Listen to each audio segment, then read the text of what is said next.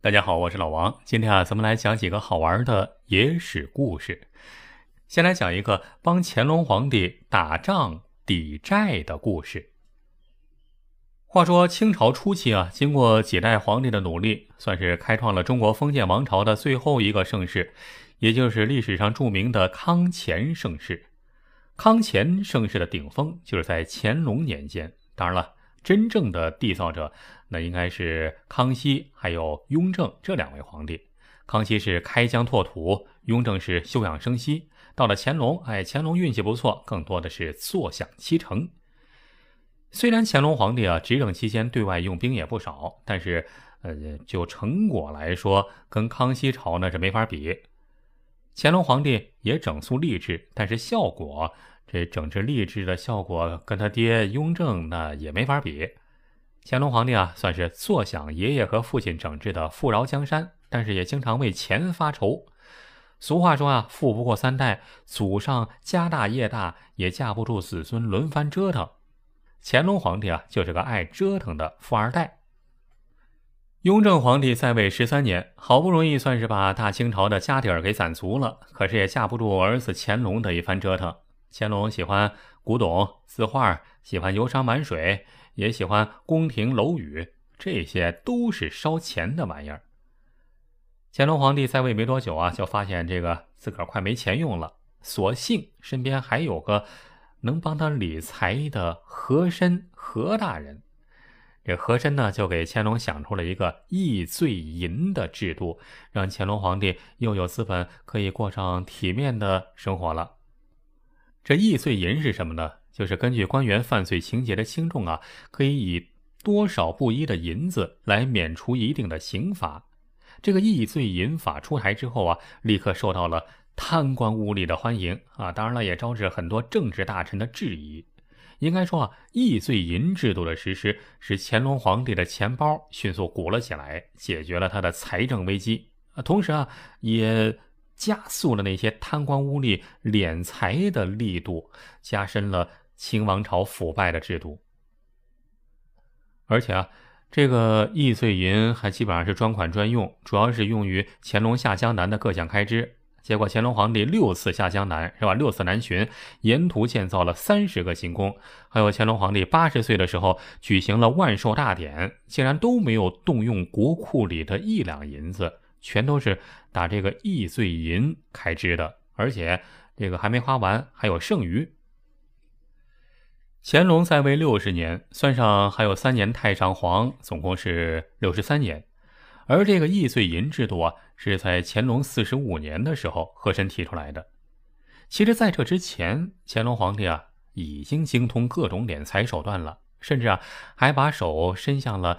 他爹那时候的老臣子啊，老干部，那个时候啊，前朝老臣欠雍正的东西，雍正到死也没过问。到这会儿啊，乾隆又给翻出来了，找人家要了，手里没钱了，急了，是吧？找谁要了呢？当时有一个老臣呢，就是清初名将岳钟琪，而岳钟琪欠什么呢？欠的也不是什么稀罕东西，就是欠了七十万两白银，欠了七十万两银子。这岳钟琪为什么会欠雍正那么多钱呢？这事儿还得从头说起。岳钟琪，你看姓岳，他是南宋名将岳飞的后代，和岳飞一样骁勇善战。岳钟琪啊，为雍正皇帝也是南征北战，立下过汗马功劳。可惜啊，是人有失手，马有失蹄。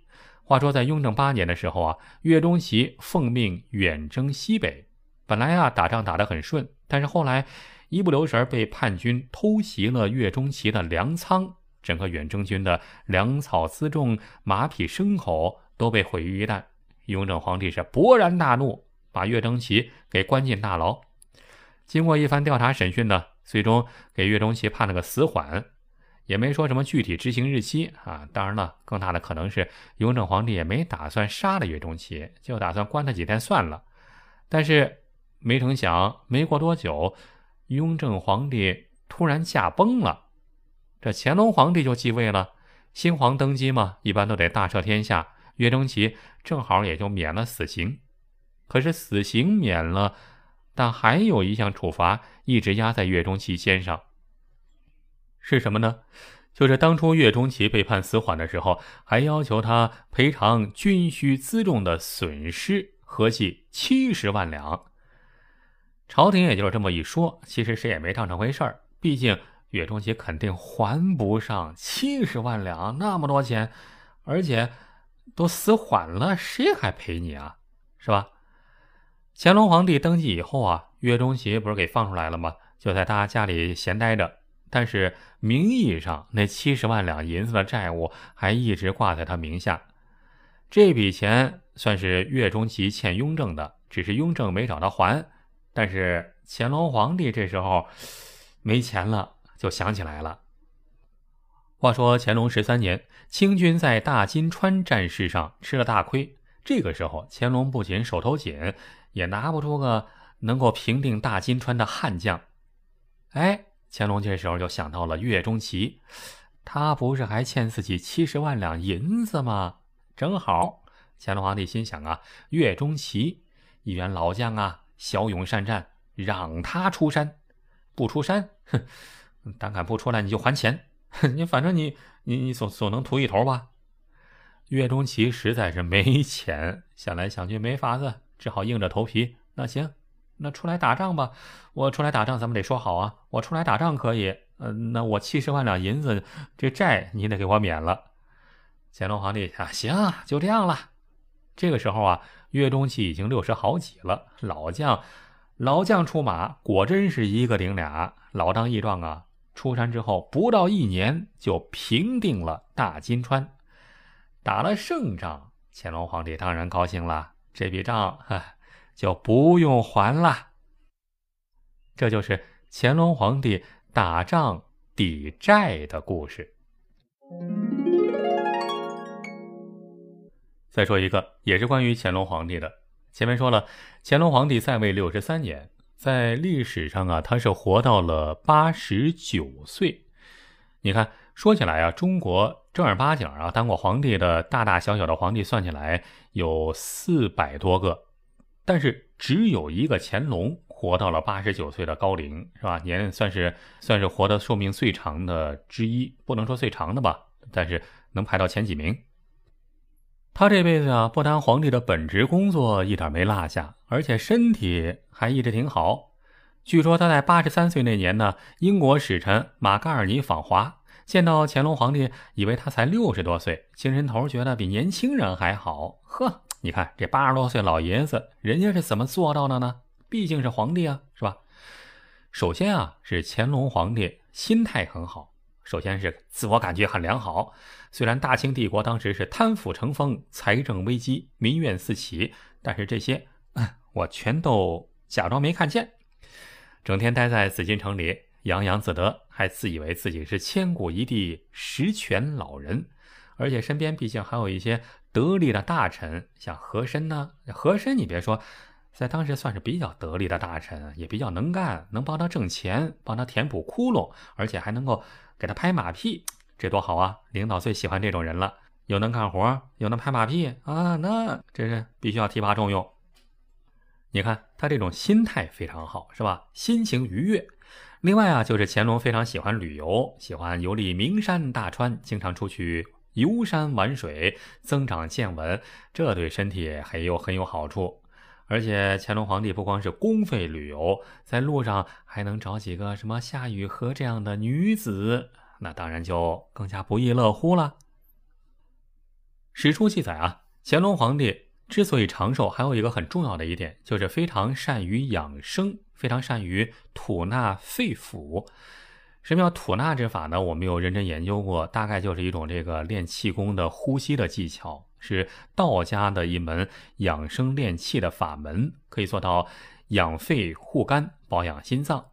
据说啊，乾隆皇帝练的这门功法练得很深呢，能够做到呼吸的动静非常的细微啊，就算离他很近也感觉不到他的气息。把绒毛放到鼻孔上，这个绒毛就能半天不动。还有啊，他还喜欢玩雌雄球，就是我们经常见到啊，老人在手里把玩的一对铁球啊，这种东西啊，对通经活血、养心怡情也有相当的功效。还有乾隆皇帝喜欢吟诗作对，喜欢小酌两杯，但是从不喝多。另外，虽然后宫佳丽三千，美女无数，但是乾隆皇帝很能够严格要求自己，坚持固有的、固定的这个男女行房次数和时间，绝不纵欲过度，对自己要求很严，管得住自己。这一般人就很难做到了。你不信，给你一堆美女，你试试，你你肯定是吧？不用说了。这些啊，都是乾隆养生长寿的秘诀，呃，只不过还有更重要一点的，就是滋补。乾隆皇帝啊，每一餐吃的食物都有上百种之多，都是天下最好的精品。所有的饮水都是有专人从玉泉山运来的天然西山泉水，就连沐浴洗澡用的也都是天下最好的药材蒸煮浸泡过之后的温水。据史书记载，在乾隆临死前的十三个月里，他一个人就整整吃了啊，或者说整整消耗了三十七两零九钱的野山参。野山参太值钱了，记得前几年呢，有一只七两多重的野山参卖了多少钱呢？拍卖卖了三百多万，三百多万元人民币才七两，人家吃了三十七两。所以啊，在那个平均寿命只有三十五岁的年代，一个人能够活得长寿，你看健康的生活习惯和养生之道当然重要，更重要的就得吃得好。正是因为有了这些，乾隆皇帝才舒舒服服的活到了八十九岁，成为古今最长寿的帝王之一。